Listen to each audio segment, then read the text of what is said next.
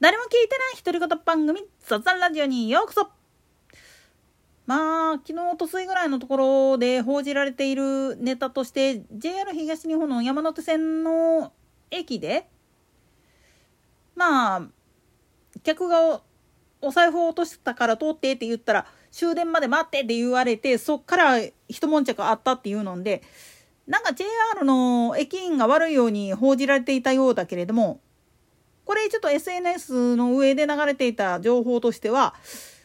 事の顛末を言ってしまうとどうやらこの客を装ってたやつっていうのが迷惑系 YouTuber っぽいんですわ。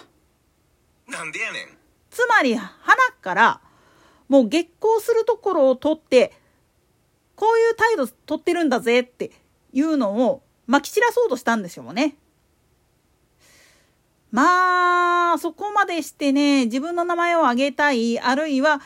社会に対して不満をぶつけたいとかっていうのは気持ちとしてはわかるが、やり方が幼稚だわ。ぶっちゃけ。そんなことやってたって、何も変わらへんよ。自分が変わらないことには。これはね、結局、あのー、今の参院選の選挙戦なんかでもそうなんだけれども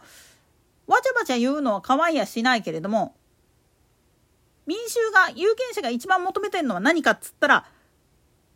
今の安寧なる生活っていうのが保持できるようにどうにかしてくれっていう部分なんですよね。だからまあ言ってみれば賃金を上げるように企業に対して圧をかけていくっていうのも一つやしでプラスして為替レートなんかを安定化させるために日銀の政策っていうのもちゃんとあのこっちの実情を見てやってよっていうのも分かるんですよね。ただそればっかり言ってたんじゃダメなんですよ。なんでやねん。それは自分たちもまたいろんな情報を仕入れた上で今何が起きてるかっていうことに敏感にならなきゃいけないんです。ただ、オールドメディアっていうのは肝心なところを全然報じてないからみんな分かんなくなっちゃうんです。それはなぜかって言ったら、上役の人間がそういうのをやられると困るからなんです。もっと言ってしまったら、まあ、これも SNS っていうか Twitter の中で書いてたやつの一部として、国が一番求めてるのはバカな人間だっていうふうに書いてるやつがおったんですよね。でも、これに対して言い方変えちゃうと、何も教育現場がそれの手助けする必要もなければメディアが結局視聴者あるいはエンドユーザーって呼ばれる人たちらを見下して高みの見物やろうとしてるんであるならば真っ向だったらいいんですよ。そんなことやってる暇ねえぞって。自分たちがそうやってあんまりにもあの横柄な態度をとっているようやったらそれはいずれ自分たちに帰ってくるよって。それを見せつけるためには何が必要か。ただ単純に作られたシナリオ通りの動きをすることだけじゃなくって。それゆえに頭脳戦っていうかね。もういわゆる複雑やけれども草の根の部分でのトリッキーなプレーをやっていくしかないんですよね。いわゆる転売爆死ネタっていうのもあるんだけれどもこれなんかでも一つとしてまあ類似の事案を上げていくとキリがないしそういうのはまあそういうことを求めてくれている YouTuber さんに任せるとしてなんでやねん根本的にこういうことっていうのは草の根でやっていった方がめちゃめちゃ手っ取り早いんですよね。メディアの方ではキャーキャー言っててあの有利だ有利だ不利だっていうふうに言われてるけど実際のことっていうのは誰もわからないんです。なぜならメディアは都合の悪いところを切る。っていうことはそれは逆手に取っちゃうと彼らにとって都合の悪い現実っていうのを切っていって報じているんだったらそれを信用する必要はないよってこっち側が言ったったらいいんですよ。なんでやねん。自分たちの都合の悪い部分っていうのは編集できるっていうのは実際に動画サイトとかに投稿してる人であれば何回か経験してるはずなんですよね。編集という名のもとにおいて自分の都合の悪い場面あるいは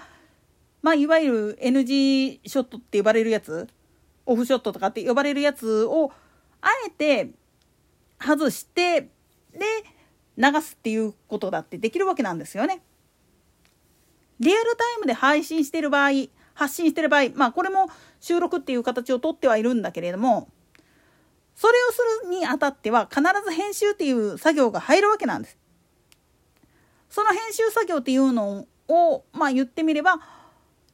やらんと流す場合まあおいら自身そういう流し方してんだけどなんでやねん